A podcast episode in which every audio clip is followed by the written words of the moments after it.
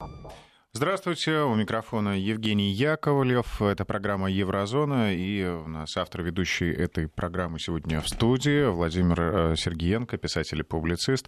Э, Владимир, приветствую вас. Здравствуйте, Евгений. Здравствуйте, дорогие радиослушатели. Здравствуйте, дорогие радиозрители. Есть такая прибаутка. Мыши плакали, кололись, но продолжали жрать кактус. Это Европа плачет, и колка, но, тем не менее, она никак не хочет отменять антироссийские санкции. А, Ах, Парламент вот. Германии не поддержал инициативу левой партии смягчить санкции в отношении России. Э, Евгений, я вас поправлю немного. Вы сказали левой партии? По крайней мере, так пишут. Э, верю, верю, что так пишут, но дело в том, что не только левая партия выступила с требованием снять санкции с России, еще и альтернатива для Германии. Э, обсуждая и разговаривая, рассуждая, анализируя вообще немецкий политический ландшафт, есть четкое осознание. Вот здесь правые, а вот здесь левые. Вот здесь националисты, а вот здесь социалисты. И, в принципе, немецкое общество катастрофически боится, если националисты объединятся с социалистами. И не только немецкое общество, потому что э, национал-социализм уже присутствовал в истории человечества, поэтому националисты и социалисты лучше их максимально разводить в разные концы и края. Но на самом деле эта ситуация с националистами и социалистами, то и то я беру в скобки. И то, и то беру в кавычки. Потому что, э, в принципе, повестка у них Э, иногда очень сильно пересекается. И социалисты это понятие все-таки из холодной войны, из тех времен, когда существовал Советский Союз. Сегодня слово социалист редко услышишь, хотя в Страсбурге, в Брюсселе, то есть на парламентской ассамблее Совета Европы, в э, Европарламенте, конечно же, слово социалисты слышишь. И есть такое понятие убежденный социалист, но не в смысле вот социализм, какой-то абстрактный, сразу включается мышление, мол, не дай бог, еще и Советском Ну, негативный такой оттенок. Да, есть в этом что-то. Я имею в виду восприятие словесного, вокабулярном, лингвистическом, акустическом. Но э, социализм, он сегодня абсолютно иной, прогрессивный социализм – это в первую очередь социальная справедливость. И социальная справедливость – это то, что, э, за то, то, за что борется социальный партии, социально ориентированные партии. В принципе, это все очень просто. Если посмотреть правде в глаза, то развитой социализм не получился в Советском Союзе, без обсуждения почему, по факту.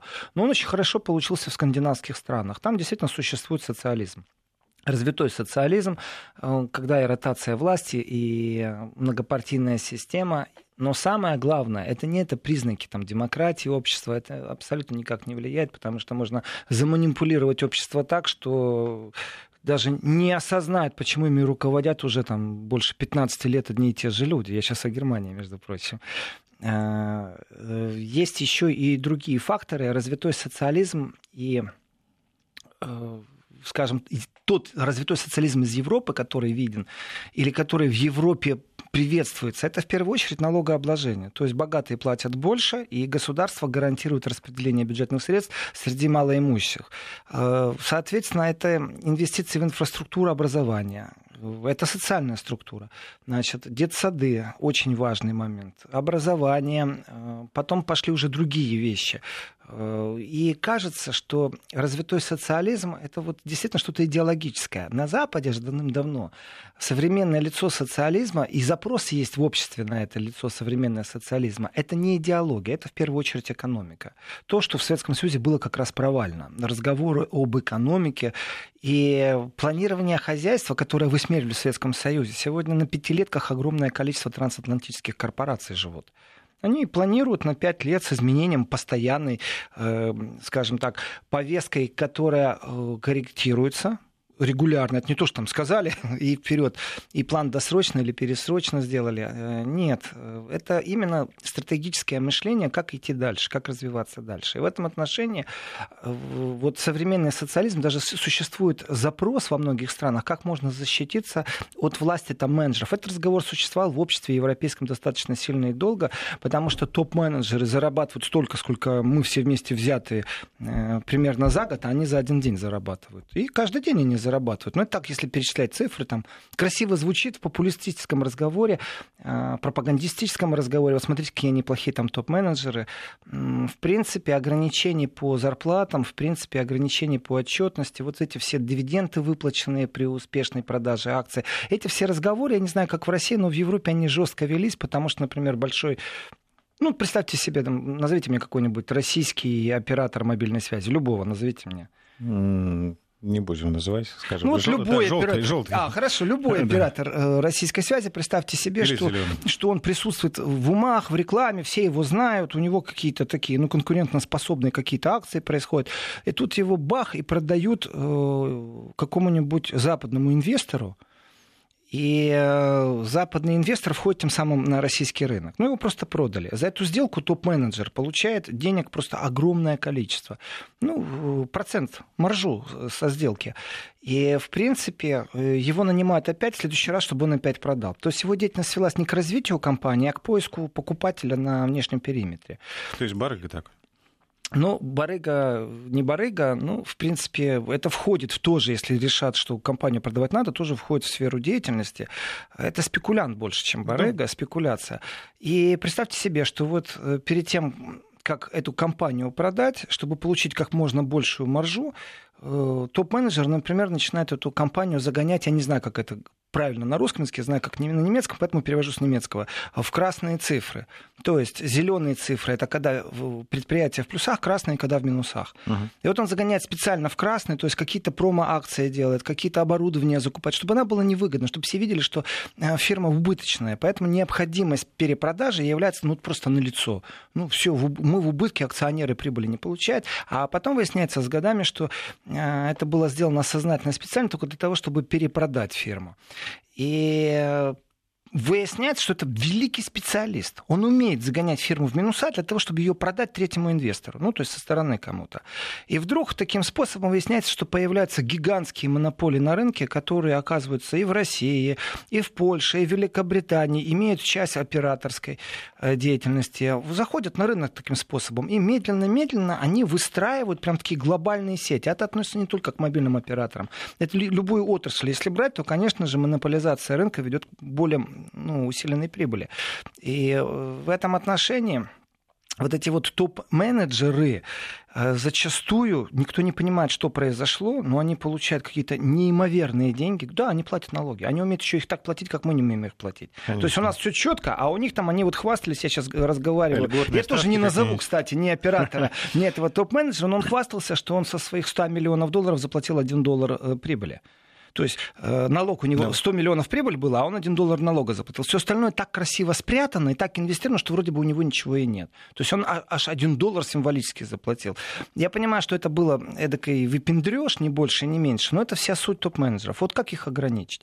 На самом деле они не заинтересованы ни в государственном развитии, ни в державном, и ему плевать, есть у вас дорога из вашей деревни э, к вашей церкви или в пункт санчасти. Ему глубоко наплевать. Он эту дорогу может уничтожить для того, чтобы перепродать с выгодой. Вот где эти ограничения? Я все-таки еще остаюсь на повестке дня, что такое социализм современный. Так вот, социализм современный, он подозревает ограничения оголтелых действий всяких там топ-менеджеров ради собственной выгоды. То есть определенный контроль. Плюс налогообложение. Даже если ты смог заработать деньги честно и красиво, не забудь, пожалуйста, заплатить налог. И в Скандинавии иногда налог на прибыль достигает там больше 80%.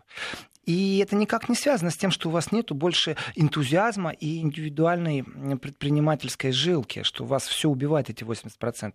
В принципе, качество жизни скандинавских стран, оно по сравнению даже если взять с европейскими странами, оно сильно отличается. И дороги у них нормальные. Не надо рассказывать, что там самые лучшие в мире дороги в Германии. Хотя сейчас был определенный тест, и оказывается, у немцев э, первое место в Европе Э, по дорогам. А дальше я стал читать, что что за дороги, что, что там такое, ну, почему первое место. Выяснилось, что немцы не стесняются инвестировать в эксперименты с дорогами. Ну, это так, к слову, они просто не стесняются. Я скоро скажу об этом, потому что это интересно. Что якобы в Германии самые лучшие дороги. Ну, создается имидж, да, потому что у них там, они набрали определенное количество пунктов именно тем, что они больше всех инвестируют о, в эксперименты с дорогами. Какие, я скажу коротко, но закончу мысль про социализм. Так вот, развитой социализм с налогообложением, это действительно востребованная повестка. Не только у тех, кто в обществе менее э, защищен социально, то есть не у самых бедных слоев. Он вообще, как повестка, существует запрос на то, чтобы была какая-то справедливость. Ну, чтобы... распределение финансовых ресурсов, ну, ответственность. То, что государство должно на себя брать. И, в принципе, если государство подходит к этому вопросу, скажем, не то, что там демократически, когда эти проголосовали, а эти не проголосовали против, э, я бы предпочел употребить слово «разумно». То есть, объясню. Э, например, топ-менеджер действительно провернул спецоперацию, и для акционеров даже это будет выгодно, и все зарабатывают деньги, но, к сожалению, в пункте А, где это было э, градонесущее предприятие, произойдет полностью закрытие всего производства. То есть без работы остается 4000 человек. У топ-менеджера ни на секунду ни, вот ничего не должно дернуться, поэтому он и есть менеджер, поэтому он там и работает. Э, ему глубоко все равно, что эти люди останутся без работы, семьи будут на минимальном социальном содержании, то есть ему правда все равно. Его цель зарабатывать деньги. Поэтому он там, где он есть. Поэтому там и работает, поэтому он обманывает, например, американского потребителя с тем, что в машинах немецких там э, выхлопные газы особо чистые. Там, ну, прям такие, что в трубу нос вставил и дышишь. Э, и в этом отношении это и есть задача топ-менеджера. Насколько он с ней справился, и есть его поощрительная система, плюс его уровень, и они перепрыгивают из одной фирмы в другую. То же самое в айтишных фирмах перепрыгивают. Сегодня провалился там поисковик, э, завтра в другом месте появится новый. И э, концептуальное развитие, ведение, умение вести коллектив за собой, это все топ-менеджера. Но ему глубоко плевать, что 4 тысячи людей потеряли рабочие места. Я не помню ни одного топ-менеджера, который бы сорвал сделку и сказал так, я отказываюсь, потому что у нас тут будет безработица. И вот здесь вот включается государство. И государство должно перепроверить, государство должно ввести ограничения, государство должно э, закрыть сделку, запретить ее как таковую. И если это идет э, скажем так, на ухудшение э, благосостояния в регионе, то топ-менеджер за это не отвечает уж точно. Он отвечает только перед своими акционерами тем, кто ему дал работу, все, его наниматели. А вот государство уже беспокоится о других вещах. И в этом отношении здоровый баланс между здоровой э, производственной инициативой, менеджерской инициативой, предпринимательской инициативой, государством, это и есть залог будущего успешного развития. Что государство, что предпринимательство. Если государство перегибает палку, ну, скажем, 90% с прибыли будет брать, то как-то ну, нет больше желания, и придется ехать в офшор, куда-то регистрировать фирму и дальше продолжать свою айтишную деятельность. Ну, например. Если же государство ничего не видит, то тоже нужно считаться с тем, что рынок труда тогда будет полностью зависеть от э, вот предпринимателей, которым глубоко все равно на этот рынок труда. Соответственно, государство и социальную справедливость э, мы в одну сторону отводим, а предпринимательство в другую сторону. И вот запрос европейский, он давно существует на социальную справедливость, но вы знаете, все эти партии, они оппозиционные. Э, социалистическое такое настоящее правительство, оно как-то сегодня нереально утопически по многим причинам. Время от времени в коалиции с кем-то входят. И вот здесь, кстати, если вы мне напомните, я вам скажу, что завтра выборы в Германии. Э, Рамелов представитель, кстати, социалистов. Э, это хоть и земельные выборы, но, по крайней мере, они отобрали власть вот у существующей правительственной коалиции Германии. И там прям такие, знаете, шашки вытащили, все рубаются. Там, мы хотим, чтобы социалисты в истории нашей нашей Земли были коротким историческим периодом. То есть там такие фехтования сильные. Но об этом позже. Я вернусь все-таки к социализму. И вот социалист э, по своей сути, который, э, представьте себе, убедил большинство в парламенте, чтобы это большинство в парламенте смогло э, вести ограничения на продажу предприятия или вывоз, перенос этого предприятия в другую страну. Ну, там простой пример. В Германии там Siemens взял, закрыл предприятие, уехал в Румынию. Почему? Да потому что в Румынию, когда он новые рабочие места создает, он получил хорошее инвестиционное вливание из э, э евро кассы, потому что новые места в какой-то там забытой Румынии, ну, грубо говоря, коррупционной Румынии, не побоюсь этого слова, потому что там протесты были статистичные. Ну, а делать все под видом поддержки развития региона? Да? Вроде бы румынского региона, но в этот же момент Германия потеряла рабочие места. Это трагедия для тех людей, э, кто узнал о том, что через два месяца он больше не имеет работу. Там пособие какое-то он получит, компенсацию получит, но на самом-то деле перспектив больше нет, особенно у всех людей предпенсионного возраста. Это, это действительно трагедия в таком случае, когда происходит закрытие предприятия, особенно если это градонесущее предприятие. И вот э, в этот же момент, в этом же регионе любой э, правый политик, националист, скажет, это наши национальные интересы. Это уже не чистый социализм, это национальный интерес, чтобы не перенесли в Румынию. И вот здесь начинается уже абсолютно другая риторика. Риторика не убежденных людей в социализме, в справедливости, там, какой-то, там, начиная от налоговой, заканчивая, ну, где-то на вторичном плане философии социализма. А, а здесь начнется националистический разговор. Германия должна интересоваться своими интересами, а потом Румынии. Германский бизнес должен в первую очередь заниматься германским бизнесом, а не румынским и евросоюзным и так далее и тому подобное. Соответственно, появляются просто националисты в игре. И как это ни странно, но в этот момент интересы националистов и социалистов абсолютно идентичны. Они пересекаются. Почему? Потому что это рабочие места, потому что это, во-первых, снятие социального напряжения или повышение напряжения социального. И градус напряжения может привести к непредвиденным вещам, к стачкам, к забастовкам, к росту криминальности. И в этом отношении интересы и конкуренция начинают работать между националистами и социалистами. И как-то ни странно, действительно, если не объединяться, это будет просто страшная сила. Это действительно, и исторически это доказано, это страшная сила, потому что повестка будет востребована. Именно национальная повестка, именно социальная повестка. В Германии сделано все возможное, чтобы националисты и социалисты не сели на одну даже скамейку запасных. Ну, то есть по отдельности они, э, они... практически ну, имеют мало влияния, но вместе это прям мощная сила. Если бы они вместе работали, то это была бы мощная сила. Я за то, чтобы действительно было э, разделение националистов и социалистов. Я это говорю как сторонний наблюдатель наблюдатель, потому что боюсь непредсказуемости немецкого общества. Оно точно так же может схлопнуться в каком-то едином порыве. И здесь без стандартов и без клише. Просто проводить эксперименты над таким государством, как Германия, или над любым другим интересом, это и цинично, и нечестно. Но слово «нечестно» в политике не существует, а цинично это вообще милое дело в политике. Соответственно, мой страх, он не просто исторический, он не просто позвоночный страх, если националисты и социалисты объединятся. Он не связан с тем, что я 30 лет в Германии и на наблюдая это общество изнутри, понимаю некоторые механизмы, у меня какая-то блокировка срабатывает на уровне вот осознания того, к чему это может привести. Во-первых, это будет мощнейший рывок, просто мощнейший порывистый рывок. Во-вторых, они захватят власть моментально. Э, вначале на уровне земель, потом она, это пойдет дальше. Почему? Потому что повестка будет востребована. Никто так не будет хорошо конкурировать с ними, ни зеленые какие-нибудь, ни там эти требующие чистоты, ни какие-то партии бизнеса или там пиратские партии киберпространства. Никто не сможет с ними конкурировать. С ними сможет конкурировать христианско-демократический союз, который в меру консервативен и ворует все время там у партнеров тоже социальную повестку в предвыборной кампании. Э, но насколько он сможет конкурировать? Да он должен стать таким же, на самом деле. Он должен точно так же тогда будет забирать немного повестки у национал-социалистов. Поэтому сегодня э, разговор об объединении националистов и социалистов, он теоретически, но если наблюдать немецкое общество, они при том такой сильной чертой электората.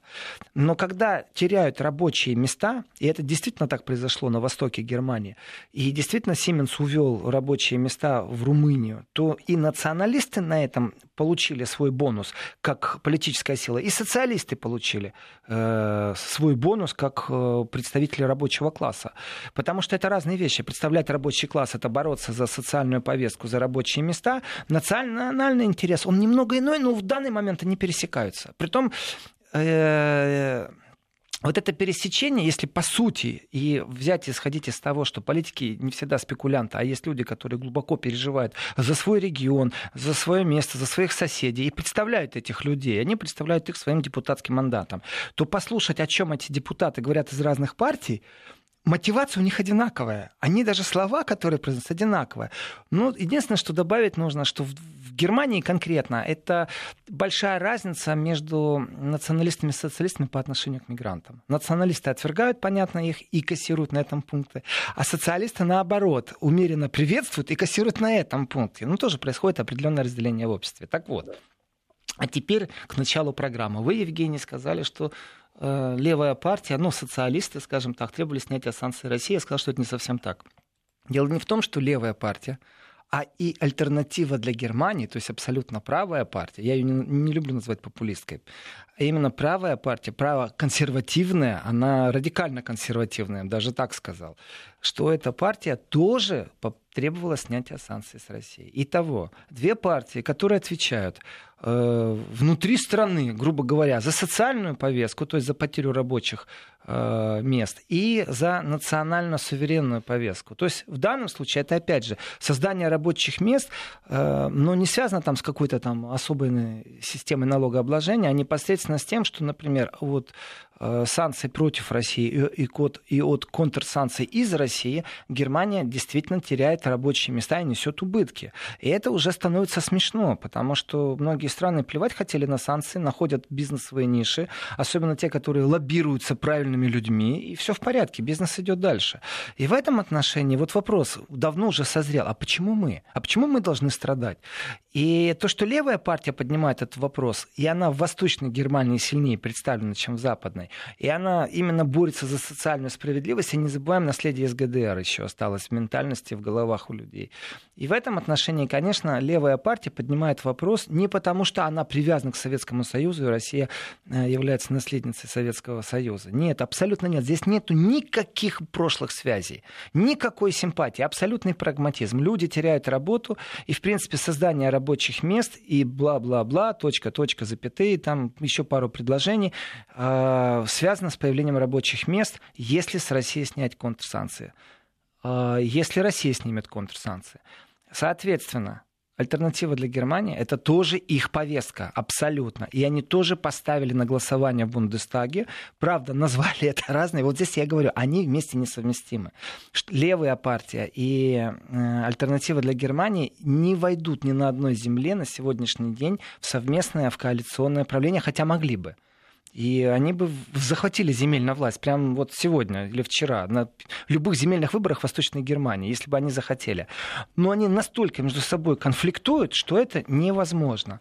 Соответственно, э, те предложения, которые озвучили и левые, и правые в парламенте Германии, они были направлены непосредственно на внутренний рынок Германии, хотя э, слово «Россия» в них присутствует. Непонятно, вот чем руководствуется правящий блок. Об этом поговорим после выпуска новостей и рекламы. Возвращаемся в студию. Евгений Яковлев и Владимир Сергиенко. Вопрос такой. Значит, и левая партия, и альтернатива для Германии озвучивают э, логичные и вполне объяснимые доводы э, в пользу отмены антироссийских санкций ну и, соответственно, встречных санкций тоже.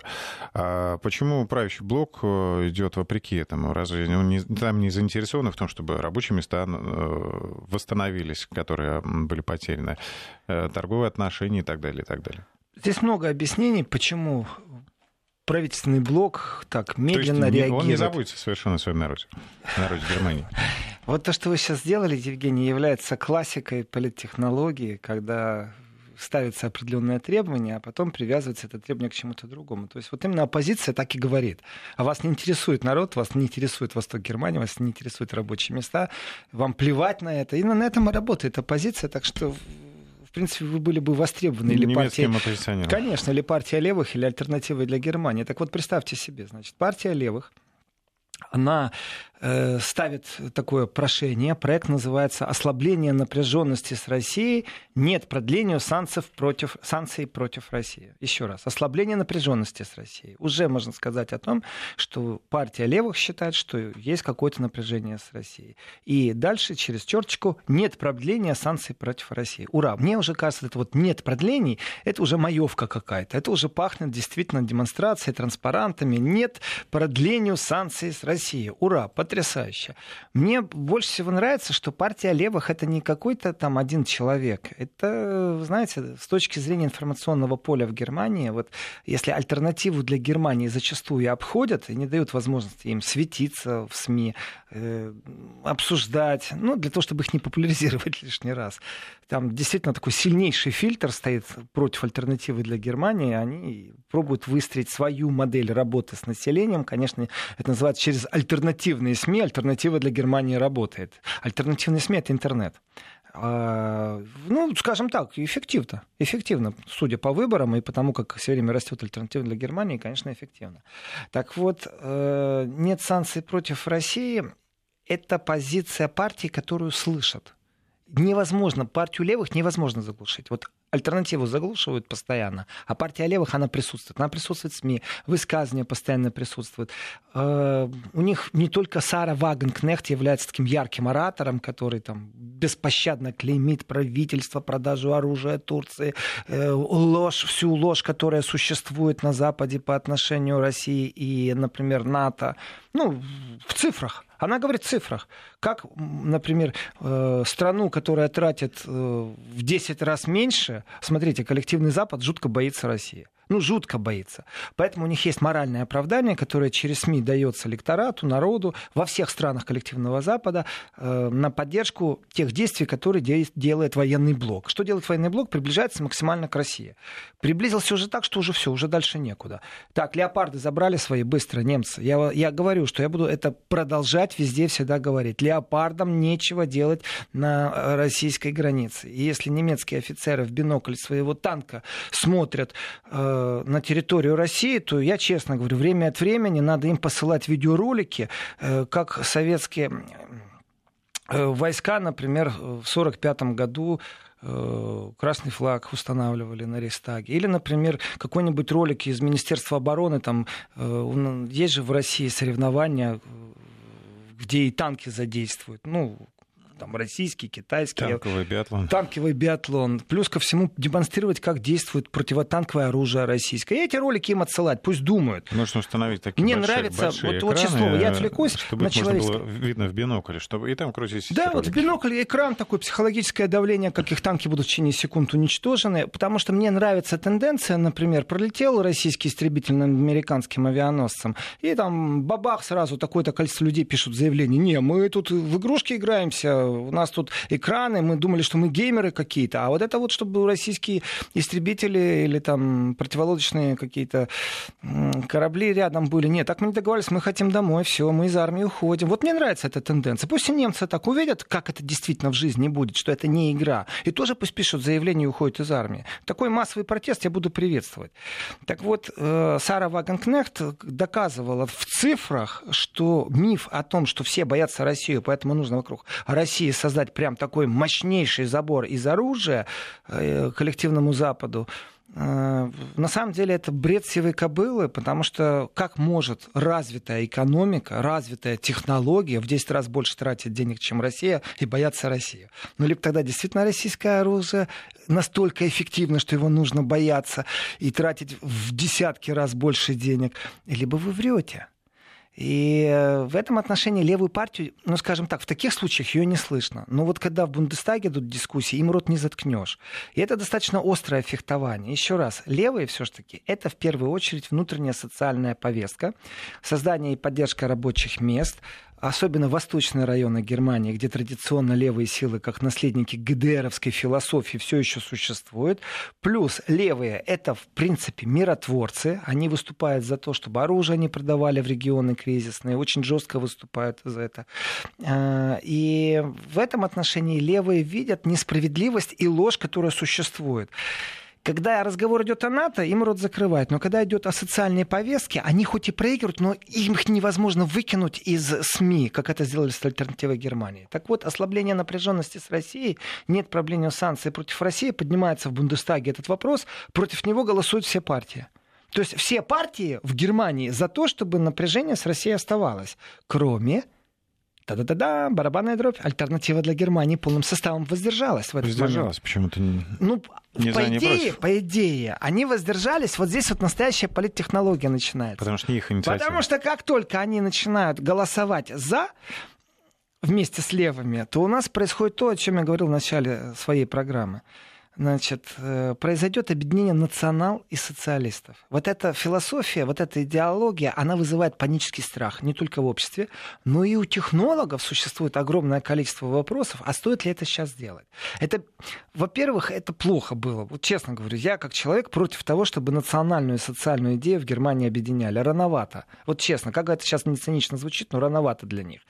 Но и страшно. Потому что куда придет немецкое общество, при такой сильной э, консолидации определенных запросов, я не знаю, я не смотрю в будущее с кофейной души, я могу только в прошлое посмотреть. В прошлом уже были национал-социалисты у власти. Это страшно, действительно. Э, даже время изменилось. Никто сегодня вроде бы как не даст возможности развиваться определенному мышлению или там, определенным событиям. И э, вот в ближайшие годы я не вижу, как может с территории Германии начаться Третья мировая, вроде бы как. Но мы знаем, что в истории прогноз на пять лет уже может не Ну, как вы сказали, социализм бывает бывает разный, да, и вот прогрессивный социализм есть, э, он э, немного другой, а национализм, он всегда национализм. Вы знаете, а вот касается, э, все, что касается, например, футбола, все, во всех странах понятие здорового национализма присутствует. это моя команда, это моя страна. Э, где заканчивается здоровый национализм, это отдельный разговор, тяжелый разговор на самом-то деле. Где заканчивается здоровый национализм. И здоровый национализм это мой двор, мой клан, моя семья, мой язык, мои традиции или моя страна. И вот здесь вот, я так скажу, Западу можно поучиться от той мультикультурности, которая была в Советском Союзе. Потому что не было злого украинца, а был добрый такой, простой. Ну, был же украинец добрый. А какие гостеприимные грузины были, а какие армяне были. Я сейчас все страны, конечно, не буду э, перечислять, но всегда с добротой соседа показывали, а не со злом. В этом отношении мультикультурализм, который был навязан в Европе, он же провалился абсолютно. Почему? Потому что мы должны толерировать, а не с симпатией или с любовью относиться. Вот в Советском Союзе пропаганда все-таки делала, может быть, это миф, а может быть, это правда. Может, благодаря этим мифам создавалась пропаганда, а может, благодаря пропаганде создавались мифы. Но, тем не менее, у меня действительно есть ощущение какой-то определенной доброты к соседям, которые были вот в кино, в театрах, в литературе. Вообще, вот как демонстрировалось, это же пропаганда от, открытая, но она же хорошая была. А вот э, модель Запада с мультикультурализмом, в котором присутствовало э, желание примириться, а еще лучше запустить их к себе в том виде, в котором они есть, ни, э, ничего общего не имеет ни с добрососедством, ни с любовью, на самом деле. Это насилие какое-то над обществом было, поэтому и провалился мультикультурализм в Европе. Но я возвращаюсь к левым и правым, которые в Бундестаге подняли вопрос о сан- снятии санкций с России. Так вот, когда левые подняли вопрос ослабления напряженности с Россией, нет продлению санкций против России, в этот момент все проголосовали против, альтернатива воздержалась. Технологически я понимаю. Я представляю заголовки газет в Германии. Националисты и социалисты требуют снятия э, с России санкций. Э, какие-то совсем желтые бы газетенки писали бы национал-социалисты снова вернулись в Германию, требуют сближения с Россией. Я так скажу, такие заголовки, они бы уничтожали и имидж России как экономически стабильного партнера, имидж России как э, э, экспортера безопасности на Ближнем Востоке. И в этом отношении, конечно же, не постеснялись бы технологи, которые враги России, использовать момент, что националисты и социалисты вместе голосуют за сближение с Россией. Они бы Россию испачкали. Потому что нужно считаться с тем, что там огромная армия работает в информационном пространстве, которая занимается э, постоянно э, грязью метанием в сторону России. Это, это имиджевая составная, которая очень сильно влияет на, э, например, на инвестиции. Э, в этом отношении, э, опять же, нос утерли. Россия в рейтинге Doing Business поднялась, и ничего не говорит о том, что это будет хуже. Ну, упрощаются определенные процедуры, и бизнес делать легче в России, чем там в других странах. Все-таки там огромное количество, почти 200 стран в этом списке. И Россия, хоть и не вошла, хотя был такой в топ. запрос, э, войти в двадцатку, это, если я не ошибаюсь, этот запрос еще Путин выдвинул в 2012 году. Россия в тридцатке сейчас. Прервемся буквально одну секунду. Вести ФМ. Ну, если долго упорно работать, я думаю, что и можно спокойно войти ну, в все в руках, двадцатку все... с высоко и гордо поднятой головой. Конечно, все в руках, э, я так скажу, у российских чиновников в данном случае, потому что есть вещи, на которые народ не влияет и мнение народа в данном случае, оно тут более профессиональные вещи ну, нужны. Просто дело в том, что есть одни чиновники, есть другие, которые как-то смотрят на все по-своему и делают это как-то через одну. Коль, коль я заговорил о doing business, делайте бизнес 2020, 20, то простой пример, почему Украина тоже поднялась там в рейтинге там, на 7 пунктов, ну, она там 64 какая она там. А, среди соседей Россия лучше всех, Россия лучше Польши. Но вот элементарная вещь по поводу, почему я говорю, народ не решает некоторых вещей, а чиновники решают. Элементарная вещь. Э, вот э, в вопросниках и в том, как оценивается возможность инвестиций бизнеса, на Украине простая вещь. У вас есть предприятие, но вы замучитесь подключать к нему электричество. Пока вы все оформите, пока к вам электропередачи линии проведут, пока вы поставите все правильные счетчики, пока вы все согласуете, то за это время в России уже две фабрики построят. Поэтому Россия более конкурентоспособна, потому что раз бюрокративность определенных процессов все-таки выстраивается. Это очень важный момент для инвестиций. Но я возвращаюсь в Бундестаг. Меня никто оттуда не уведет сегодня. Так вот, э, левые со своей ослаблением напряженности, мне очень понравилось это вот ослабить напряженность России. В принципе, мне кажется, эта ошибка уже в лингвистике начинается, потому что ослабить напряженность значит идти на какие-то жертвы не очень хорошо. Нам нужна Россия. Вот это была правильная повестка. Вот это вот ослабление напряженности с Россией. И потом, знаете, такой типичный, ну вот маевский лозунг какой-то. Нет продлению санкций. Хотя рад, что они это сделали. Альтернатива же для Германии, в свою очередь, поднимает документ, точно так же ставит на голосование в Бундестаге, который называется «За новую политику в отношении России. Сотрудничество вместо конфронтации». Вот здесь у меня все радует, потому что конфронтация конфронтация, а сотрудничество сотрудничеством. Соответственно, эта инициатива э, тоже отклоняется, Бундестаг голосует против. Э, но что меня радует? Что меня радует? Во-первых, пусть и разные, но говорят оппозиционные партии об одном и том же. Когда оппозиционные партии в преддверии хоть каких-нибудь выборов поднимают определенные повестки, для того, чтобы эти оппозиционные партии не обошли на повороте э, партии, которые у власти, то э, как правило, те партии, которые у власти, начинают эту повестку перехватывать. То есть невозможно игнорировать все время оппозицию. И если в преддверии даже земельных выборов в Германии, в Бундестаге звучит, что давайте снимать санкции с России, это значит, что хочешь или не хочешь, но правящие партии получают удар как минимум на земельных выборах, как максимум на общегерманских. В принципе, я выстрою и объясню логику, почему э, такие повестки в Бундестаге абсолютно являются политтехнологическими, и как это влияет вообще на кресло некоторых деятелей. В данном случае, как это ни странно, это удар по министру обороны Германии, э, политическому деятелю, который возглавляет Христианский демократический союз, то есть правящую партию, то есть ту партию, в которой Меркель, э, она говорит Крамф Каренбау. Это а удар какая? по ней. Вот как это ни странно, это удар по ней происходит, потому что э, это я объясню в следующем часе, чтобы было спокойно и побольше времени. Так вот, инициативы, которые выдвинули и левые, и правые, скажем, в Бундестаге, нарвались, по-другому не могу сказать, на очень негативные рекомендации Комитета по иностранным делам Бундестага.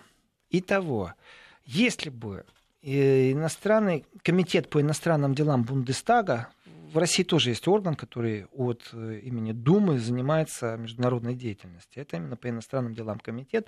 Для того, чтобы этот комитет выдвинул какие-то особые э, положительные, например, комментарии, для этого нужно провести полный пересмотр информационного пространства. Потому что Комитет по международным делам плевать хотел на рабочие места в Тюрингии, в Саксонии, э, в Померании. Плевать они хотели.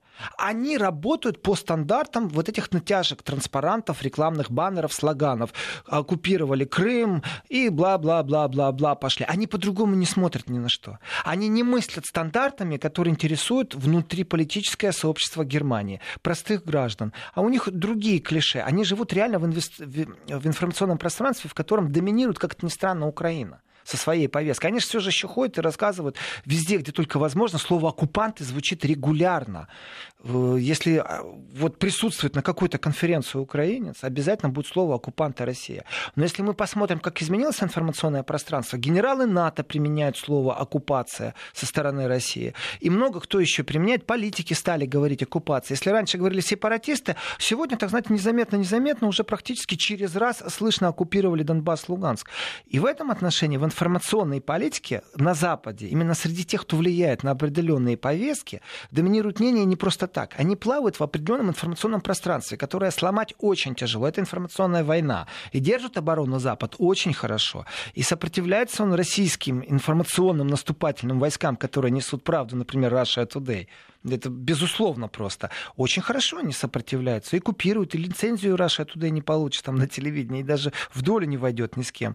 Э, и вот борьба в информационном пространстве, она, конечно же, регламентирует и повестки определенные. Соответственно, и Комитет по иностранным делам Бундестага, который очень негативно э, отнесся к вот этим двум инициативам левой и правой партии Бундестаге о том, чтобы снять санкции и не продлевать по отношению к России, это связано в основном с информационным пространством, не с реальностью жизни, ну никак.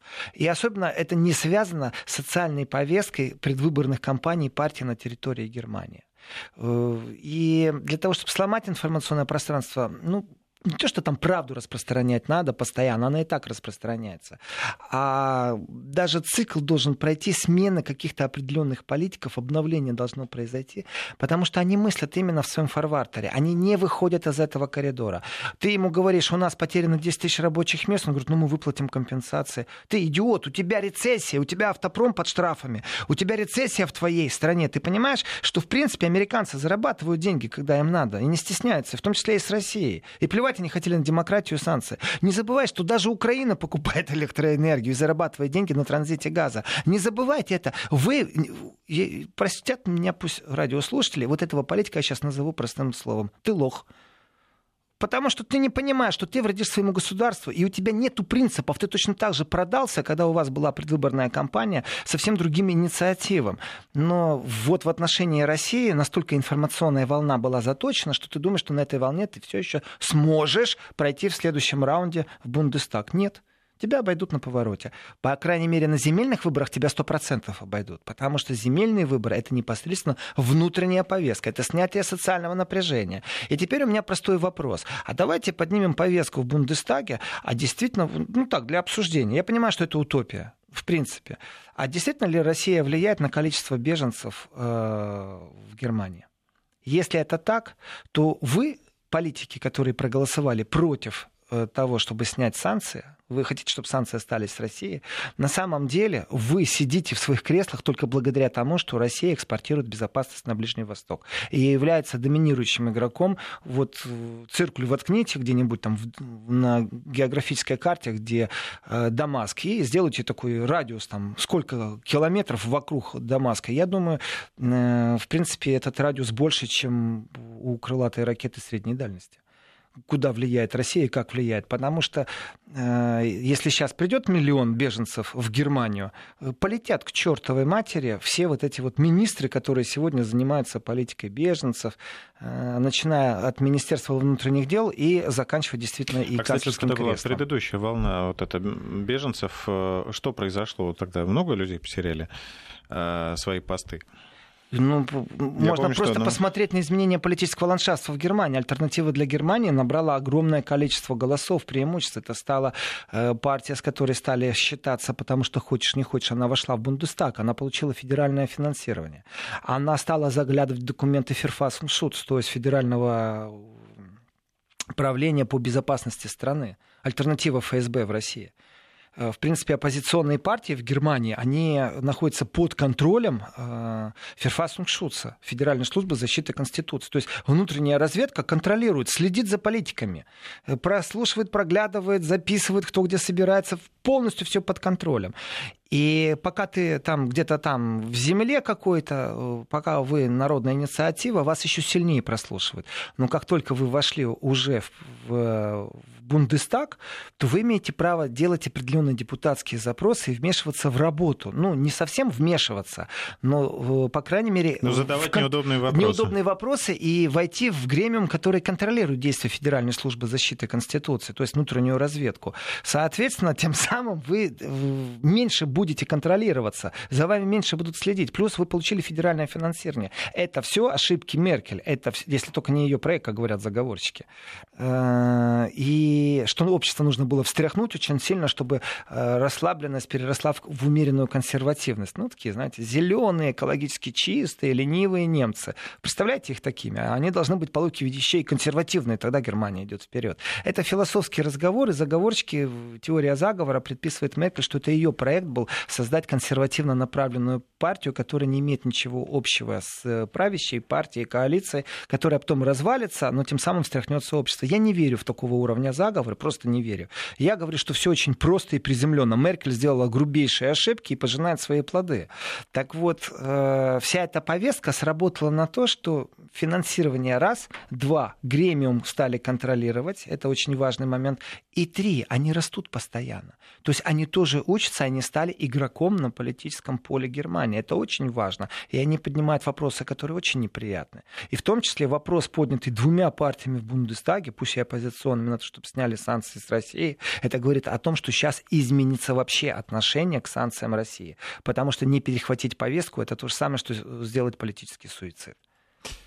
Э, напомню, что это программа «Еврозона». Владимир Сергеенко с нами сегодня в студии. Мы сейчас делаем небольшой перерыв. А, а я добавлю, что несколько минут назад в московском аэропорту Шереметьево приземлился самолет с освобожденной в США россиянкой Марией Бутиной. Сейчас его там встречает множество журналистов. Все подробности уже через меньше, чем через пять минут в большом выпуске новостей на радио Вести ФМ.